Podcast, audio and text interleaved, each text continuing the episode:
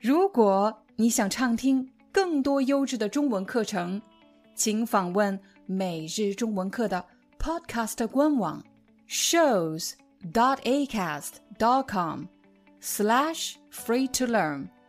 我们的付费会员通道为您提供无广告干扰的高质量收听体验，想听多少就听多少。嗨，大家好，欢迎你来到今天的中文课。近期我有幸邀约到了来自台湾的 Sarah，进行了一次深度访谈。在这次访谈中，我们聊到了几个大家非常关心的问题：第一，我是从什么时候开始教中文的？第二，台湾的国语和中国内地的普通话用词和发音有什么区别呢？第三，对正在学习中文的外国朋友有什么好的建议吗？第四，为什么很多人在说话的时候词与词的连接比较紧密，听上去连音比较重？虽然这样说话是一个自然的现象，但是也会造成听上去不是特别的清晰。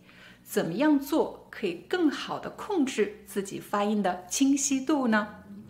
在影片开始前，我要向大家推荐 Sarah 的 YouTube 频道。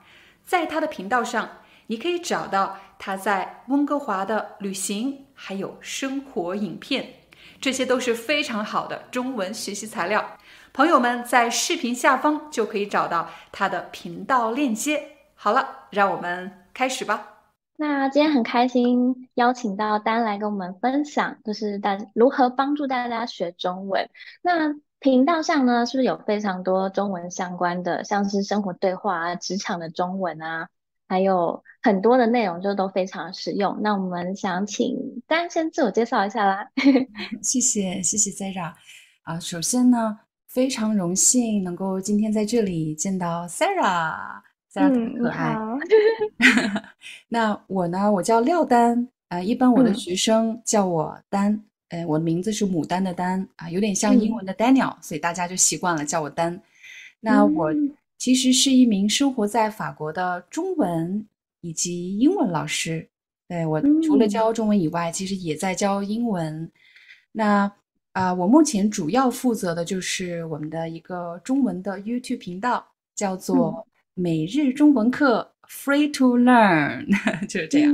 对。嗯，那想问一下，就是你为什么会想要开始教大家说中文呢？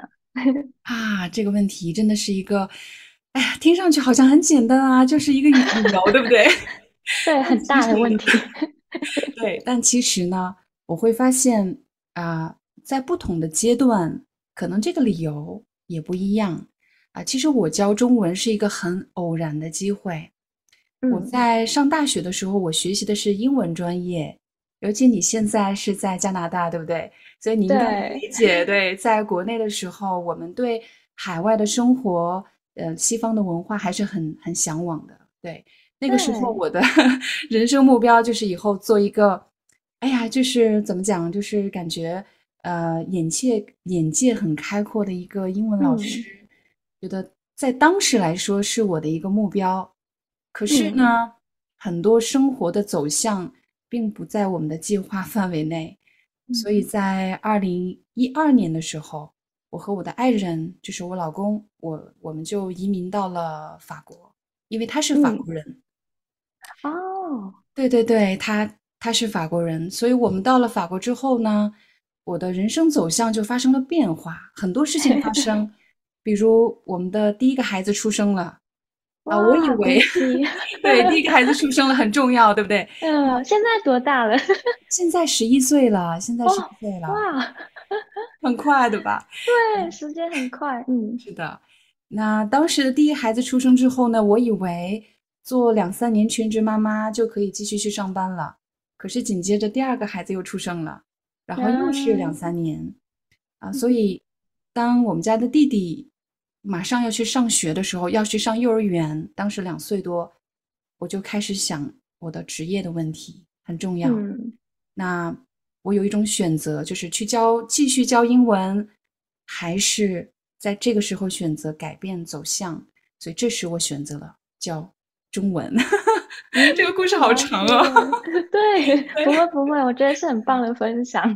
谢谢。对啊，因为大家应该也会很想了解，就是你从呃家乡，然后到了这么远的国家。对，对，我觉得可能。对啊，对。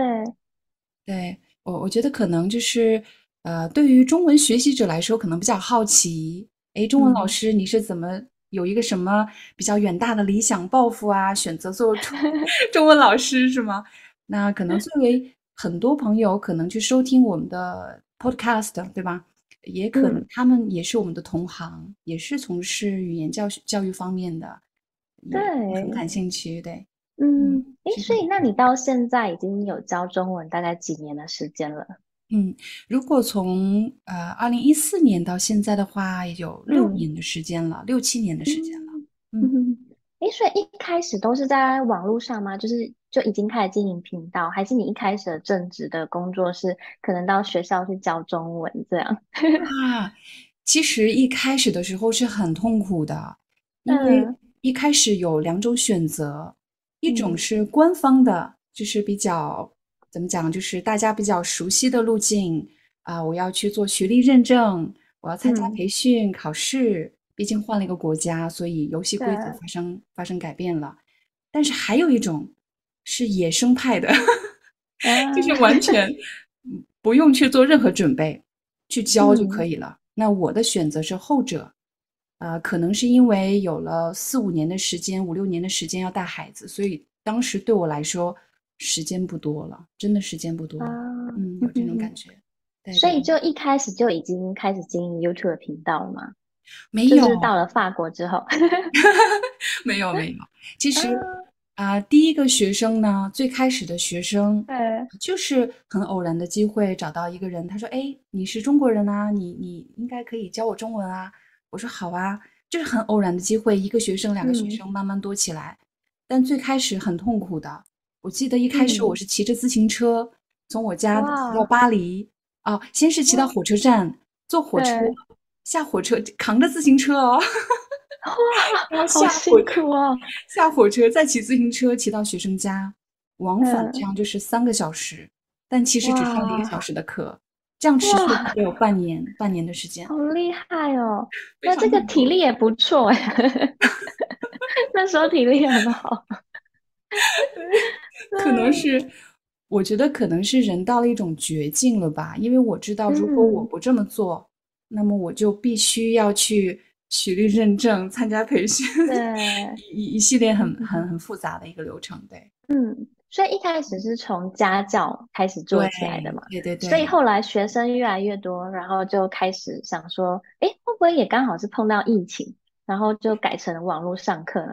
啊，这个疫情其实是后来的，因为我我们的频道其实是在五五六年前，差不多是线下教学生教了有一年的时间之后，已经有一些信心了。我说，那我想拍一些视频分享给我的学生，像作业呀，或者是练习呀，我拍好发给他们。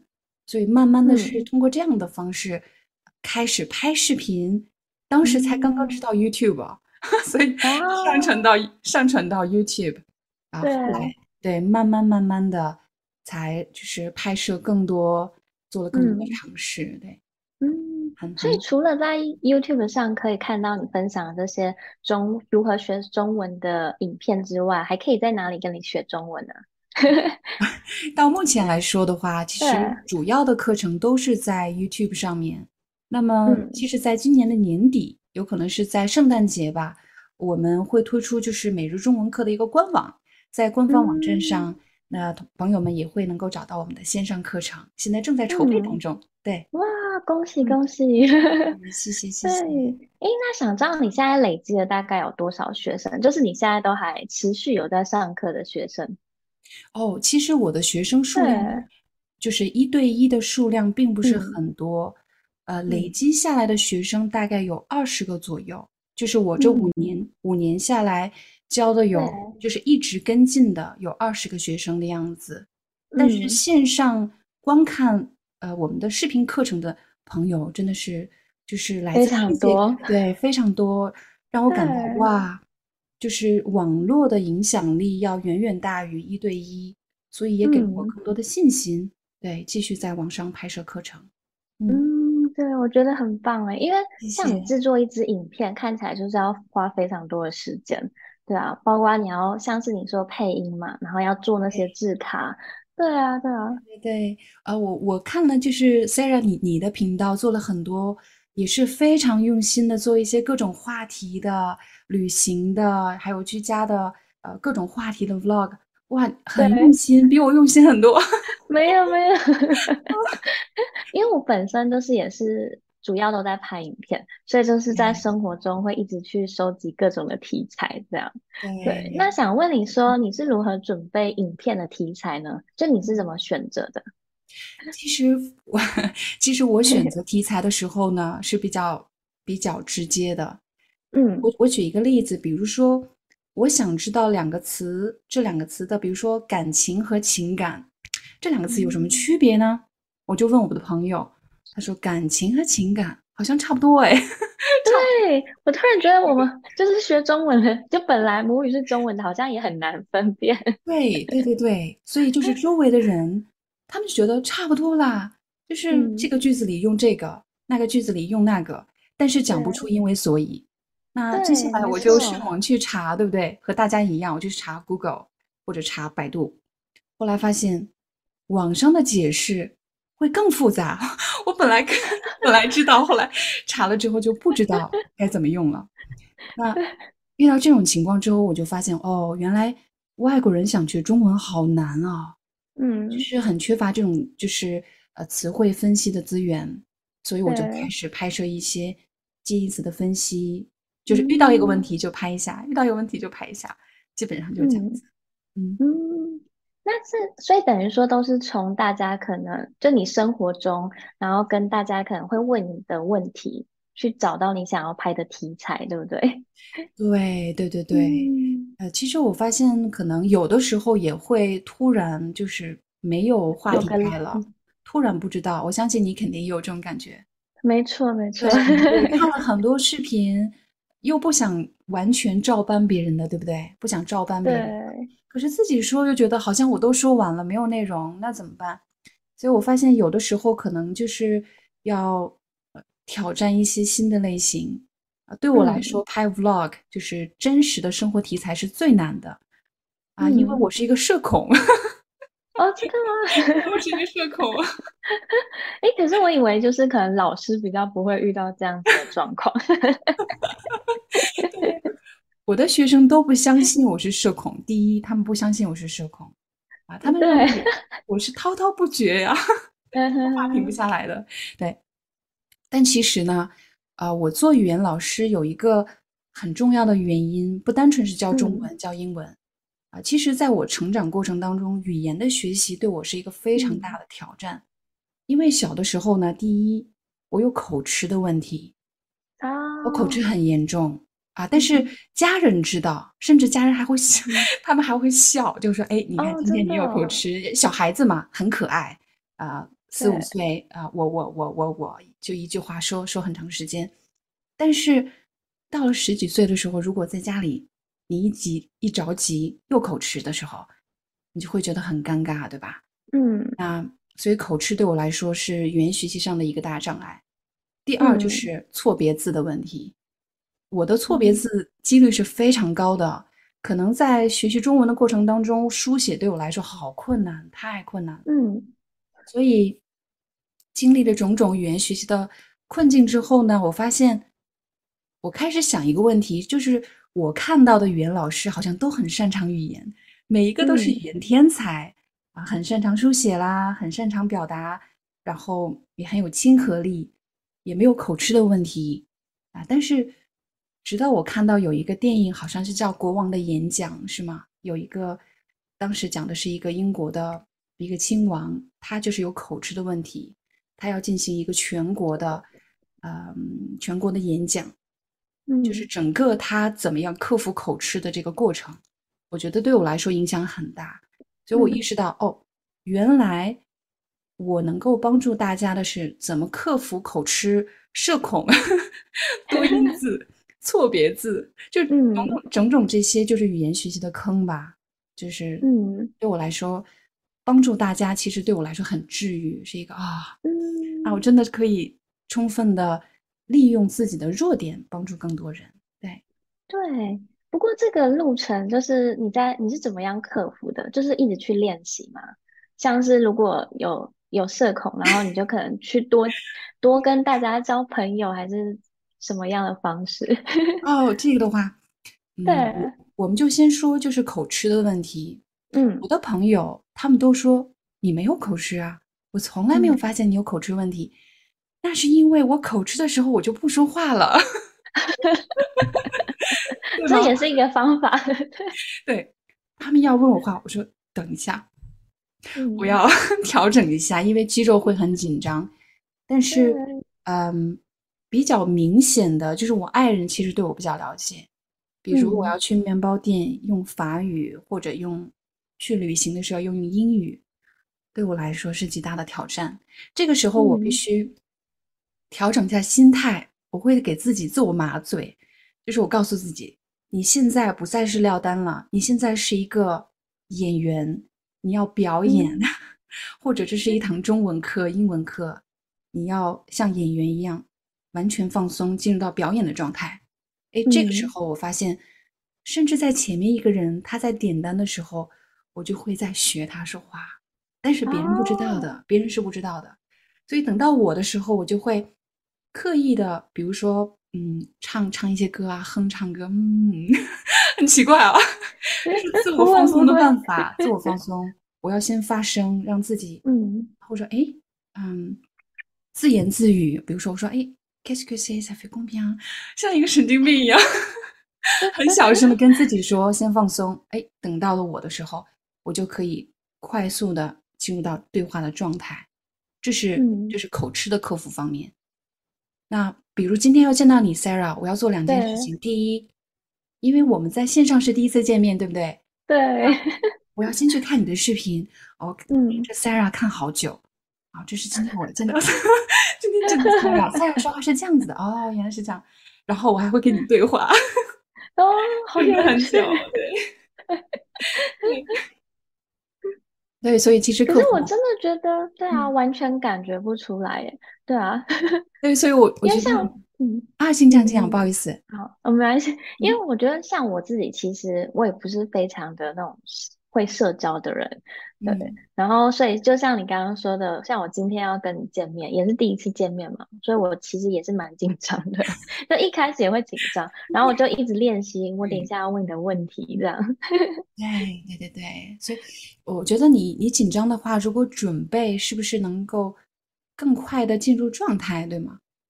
嗯，少一点大脑空白的这种这种情况。突然我忘了我要说什么了。是哎，嗯，对对对，嗯。很有趣的。诶，那像是跟你学习的这些外国人，他们在学习中文的时候，你觉得他们遇到的最大或者是最常见的问题是什么？呃，我发现我遇到了最常见嗯的问题有两个。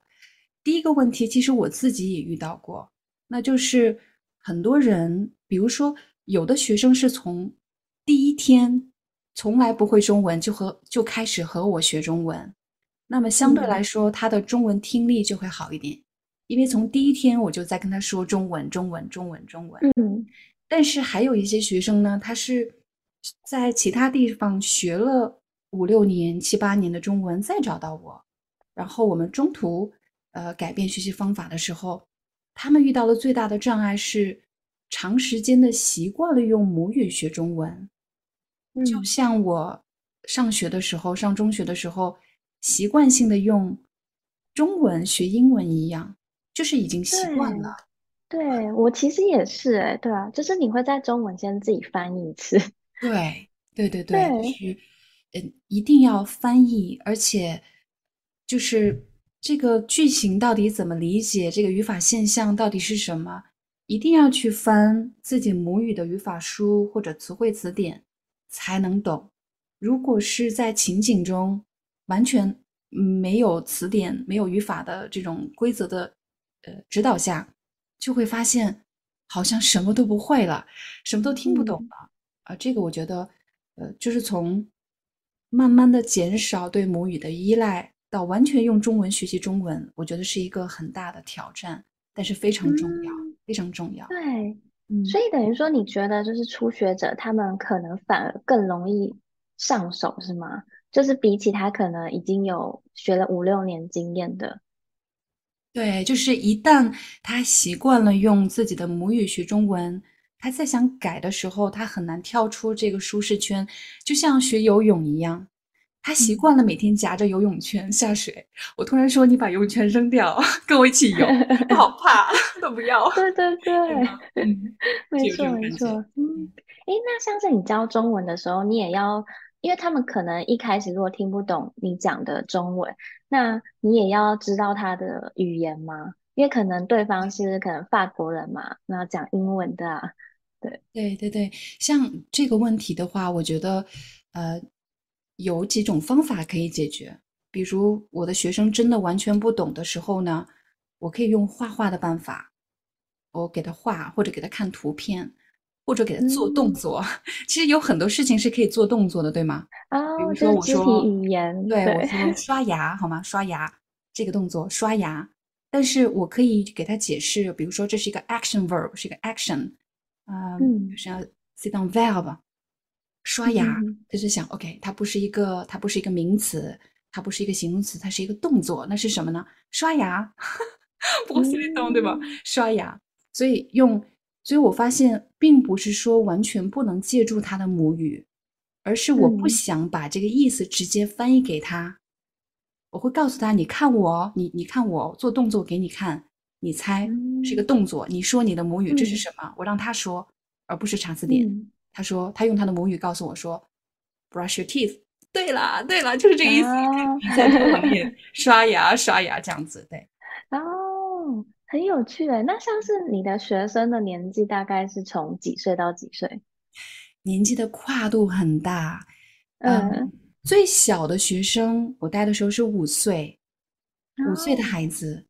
啊，如果是英文的话，年龄更小，两岁半，两岁半，很小很小的小朋友，很可爱。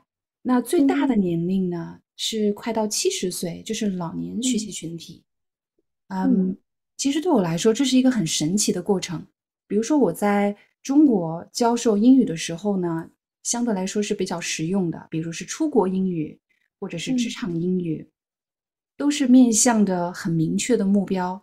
但是来到法国之后，给我了一个机会，我可以教两岁半的小朋友说英语、中文，也可以教嗯六六七十岁的老年人。这个时候我会问一个问题：如果六七十岁了，又不需要去中国旅游，又不需要找工作，他为什么要学？对吗？对。那如果两三岁或者十几岁都能学完，他为什么？是不是学学完了之后就以后不用不用再学了呢？所以我发现，他可能是一个学习，是一个很漫长的人生的过程。只是在某个阶段，我们用某种方式、某种状态和中文和这个语言建立链接而已。所以，嗯，体验是不一样的，体验不一样，我觉得非常有意思。对，而且像你的教学方式是不是也要很不一样？因为像是你刚刚说 小小朋友，就是你要跟他用比较小小朋友的语言去跟他讲，去教他中文。对，呃，其实在这个过程中，我发现了一个很有意思的现象，就是两岁半的小朋友啊，比如说他第一次见到我，总是很怕的，因为我是外国人，我有有亚洲面孔，他们真的很怕。但是我立刻用 他的母语跟他交流，我说我叫什么名字？我说我是你的英语老师或中文老师。我说我们今天呢，就是做一些游戏，好不好？然后在可能第一星期，我说很多的母语跟他，但是呢，一旦他相信了我，我们建立了联系之后，接下来只要是玩儿，不管我说什么，他们都可以跟我玩儿。所以这是一个很神奇的 转换，就是后来对就不跟他说他的母语了。比如说我们要做一个剪纸啊，要涂颜色啊，要跳舞啊，唱歌，小孩子真的非常可爱。他的那种距离感，就是这种抗拒哦，是外国人，外国文化，他没有这种意识的，所以他很很很 open，非常敞开。但是呢，如果是十几岁的孩子，我发现。就比较难，因为这个时候他已经有了一个自己的熟悉的文化的圈子、文化的基础，他也开始考量：我有一个小时的时间可以去玩，可以看电视，我为什么要学英语、中文，对吗？我又我又不要去中国，我为什么要学？所以这个时候的转换，我发现就是这种链接建立是比较困难的，是相对更难一些。对，我觉得像你刚刚讲的这个，我就想到，因为我老公就我先生他有在教滑雪，然后我觉得就是不同年纪教滑雪的，就是你都要用不同的教法。对，然后包括他那时候在考就是滑雪教练证照的时候，那个教练也会教他们说。就是你教十可能十几岁的小朋友，或是几岁以下小朋友，那你要用他们的语言，就是你可能要先跟他玩，对啊，就不要这么生硬的直接教他这个动作要怎么进行啊，确实是，对，就是蛮有趣的，对啊，是，看来就是很多事情都是共通的，学跳舞，对对，的确是，对，就是。对，就是小朋友是需要，就是要一段时间跟他拉近感情的。对，确实，确实。对对对，就是先要取得他的信任，是吗？对，没错没错。嗯，对对对。应该 想问一下，因为你的影片里面有在教大家怎么样考汉语的水平考试嘛？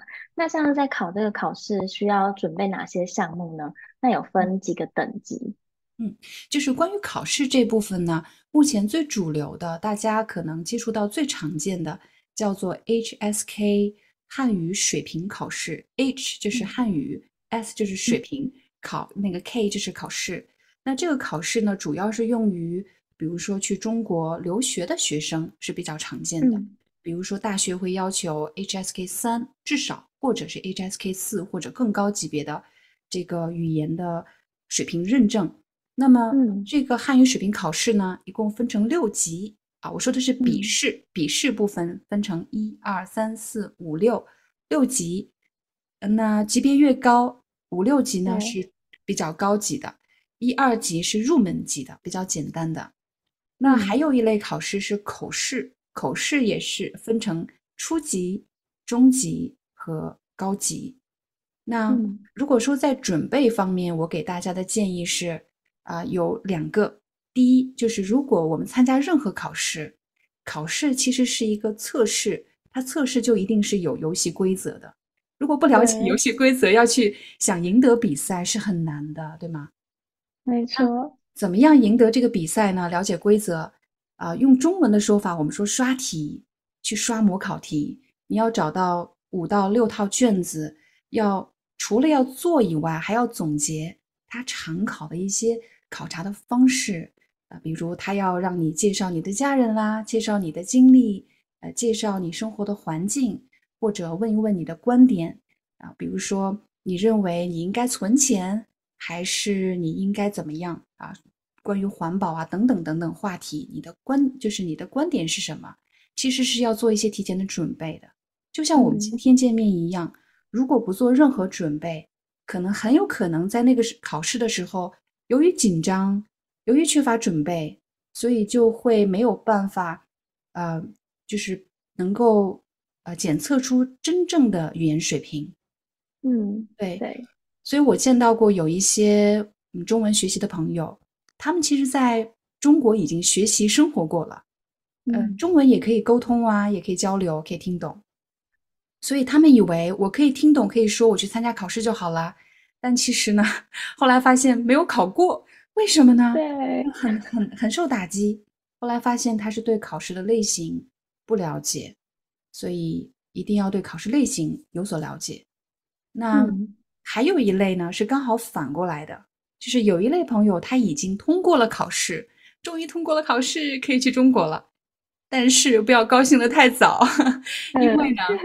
考试的语言和人们真实生活当中应用的语言啊，并不是同一件事情啊，他们只是相似啊，我们只是看到了冰山一角，所以即便通过了考试，还是要去嗯多去接触真实的生活材料，多累积真实的生活经验，这个很重要。嗯嗯，没错。诶，所以你刚刚说的这个考试，它主要是分口说跟是阅读吗？还是写作？哦，笔试的部分的话，包括选择，比如记忆词的区分啊，让你填空，还有包括呃笔试部分，还有书写要填写汉字，有的时候还要让你写一个句，写一句话，比如说句子的顺序被被打乱了，被打乱了，那需要你重新排序啊，像这一类的书写也是有的，这是笔试部分。嗯，了解。哎，所以听起来。不好就是母语者会不会也没办法通过？就可能也没有办法到 最高等级的。有，其实我有测试过自己啊，HSK，我是我是尝试着去做了一套模拟题，后来发现口语部分有一个叫，就是你要先听听一段故事，然后用自己的话复述出来，这应该很熟悉，对不对？很熟悉吧？我们上你在像在台湾学校，老师说。现在，请你复述一下你刚才 学到了一个课文。嗯嗯嗯，这个蛮难的，是很难。对，而且只能用听的，对不对？就是你听完就要马上讲出来。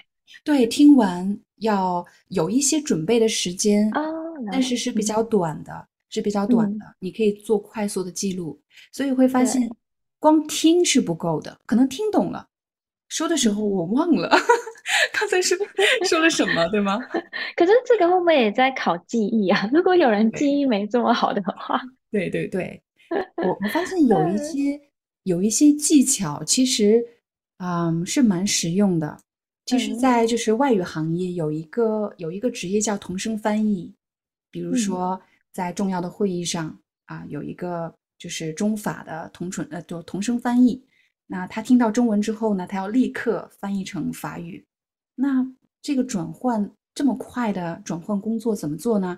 其实有一个训练，就是要用符号来快速记忆刚才的人说的事情，而且记的方法是每个人不太一样的。比如有的人喜欢用画画，有的人可以设计符号，向上、向下或者动作，呃，排列的方式也可以不一样的。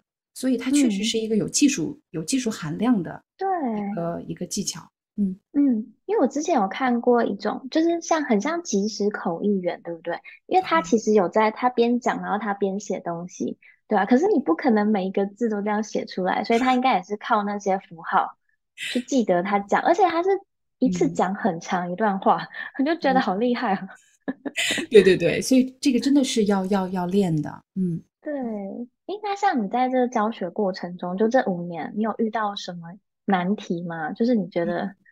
对啊，最可能印象深刻的、比较难的啊，我觉得语言方面可能有一个，嗯，对我来说，我觉得是蛮大挑战的。就最近遇到了一件事情，比如说，嗯，中文有很多多音字，对不对？然后，比如说“雪”这个字，“雪”这个字到底是读“血”呢，还是读“血”，还是读“血”？嗯，对吧？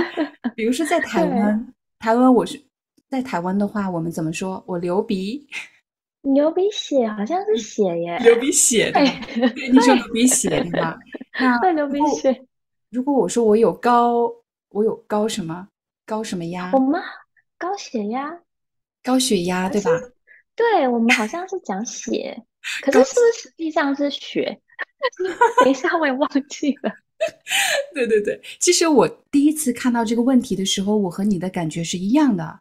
我也在想，嗯，流鼻血、流鼻血、高血压，好像都可以，都可以啊，好像都可以。对，但是，但是我不能，这就是问题了。我在生活中，我可以说血、说血、说血，可能大家都能明白，没有，嗯，不会影响沟通和交流。可是，如果 我要去准备一一堂中文课，我需要去查询相对来说比较官方的一个资料，啊，因为可能会影响到去备考 HSK 的学生朋友们。了解，对。但是呢，我就会发现，哦，原来这里有一个很分裂的现象，就是官方规定的普通话，其实是一种相对标准的一个标准的答案。但是在坊间，大家都是怎么舒服怎么用，对不对？怎么舒服怎么用的。对对，你这样我就想到，因为以前我有教过那种呃，以前有教过家教，然后呢，我就在教他中文的时候，就都台湾人啦。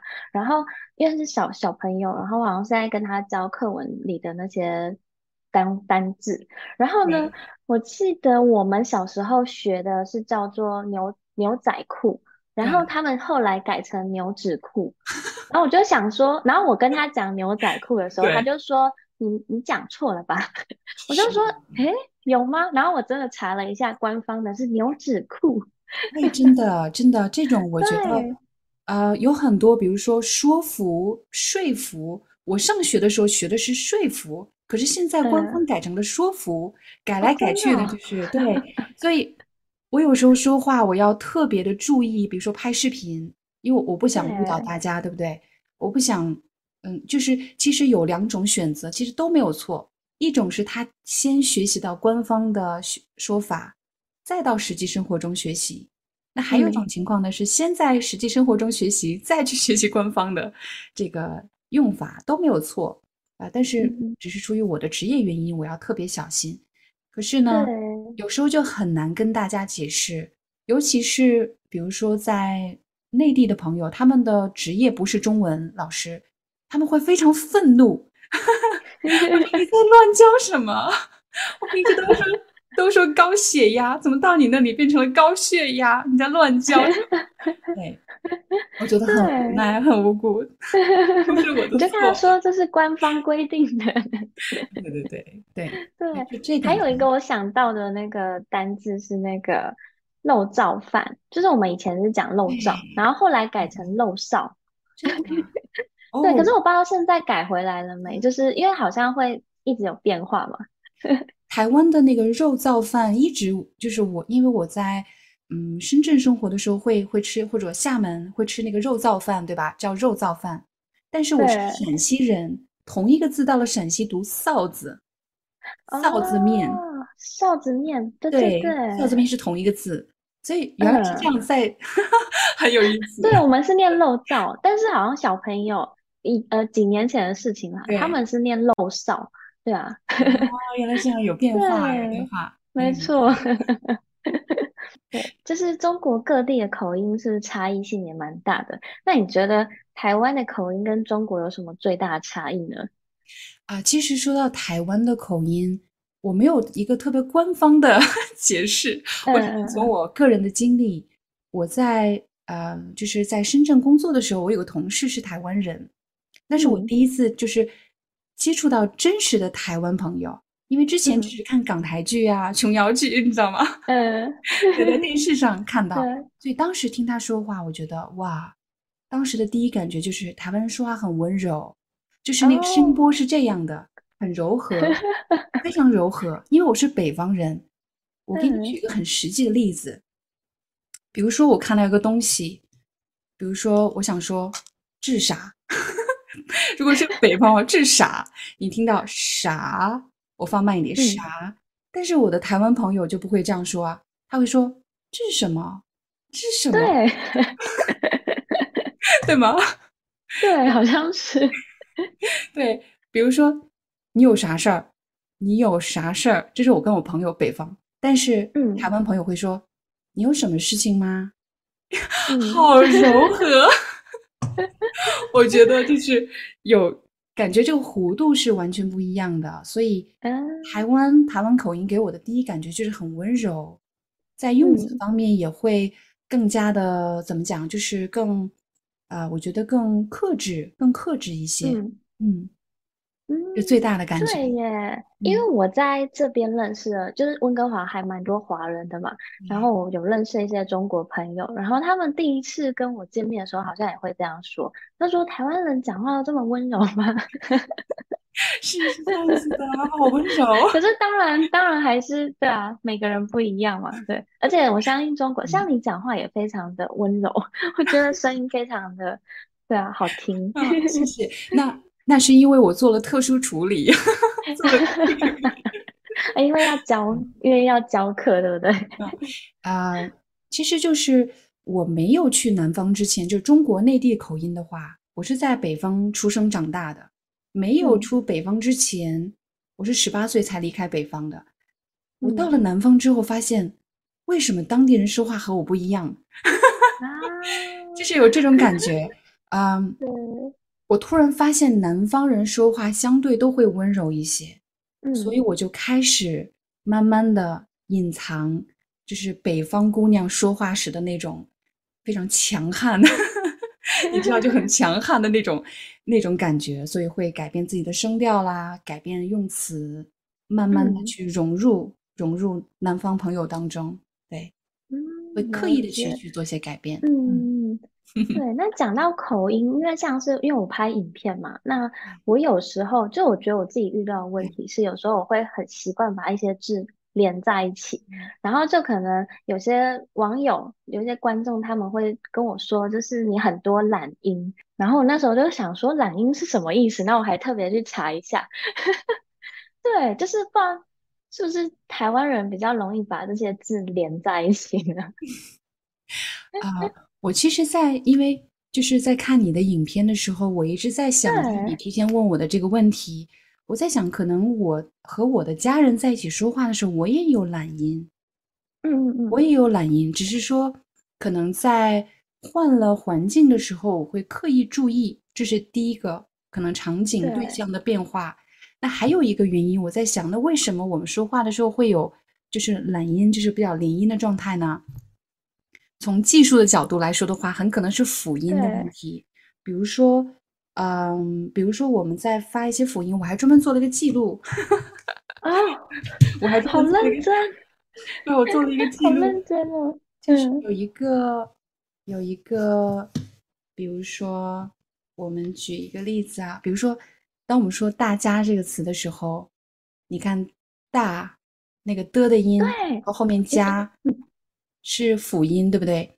但是如果这个辅音发的比较轻，就变成了“大家”，大家发的很轻。嗯但是北方人有一个说话的特点，就是我们比较耿直，所以所以发音的时候会很重，就变成了大对家，就切的比较比较明显。所以我发现，如果台湾哦音是很缓和，是因为辅音发的很轻。如果说哦快的话，就会连续很就很非常的连续。但如果北方人说话呢，就会比较铿锵有力，是这样的节奏，哦听上去有点虚，对吧？对我就是很常会说，哎，大家好，对对对对，就是那个家就不见了，变变成啊，大家好。但是这样听起来，对于母语的台湾人来说，其实是一个很舒服的状态，很熟悉，我们很放松，对吗？嗯就像我跟我的朋友见面也是，嗯，哎，你们好，是怎么样啊？你们好吗？就是可能说的比较快，连连的很重要，呃连的很很很连续，辅音会比较轻。可是如果嗯拍视频就不一样了，我就会刻意的训练，大家好，对，对。哎，所以你还有列出了哪一些吗？就是你刚刚说 你做的那些功课。哦，你是说就是听到你你说话的一些连音的对对词吗？对对，嗯，还有一我个，比如想一下，我还说，有，嗯，哦，比如说很很可能是跟用词有关系。对，其实我们俩可以玩一个很好玩的游戏啊，比如说好啊，可以，怎么说特别好。如果你说，哎呀，这个东西特别好，用用你你跟嗯朋友说这个东西特别好，你一般怎么说？哦，我好像会说，我跟你说这东西超棒的，哎，超棒的，超超棒的。棒，哎，你看，如果我画画曲线超棒的，那北方人呢？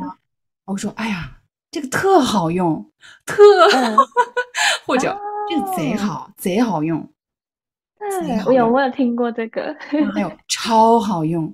哎，你看和嗯。和你刚才我那个好像曲线比较高一点，超好用，这是有一，是有区别的，对，嗯，嗯，对，所以说到口音，那另外一个就是像我们的用词其实会不太一样，对不对？对？对对，对，像是我们在讲什么，我们好像不会，就是我们会说这个很红，然后可能中国人会说这个很火，对不对？啊，这个很 红，这个很火。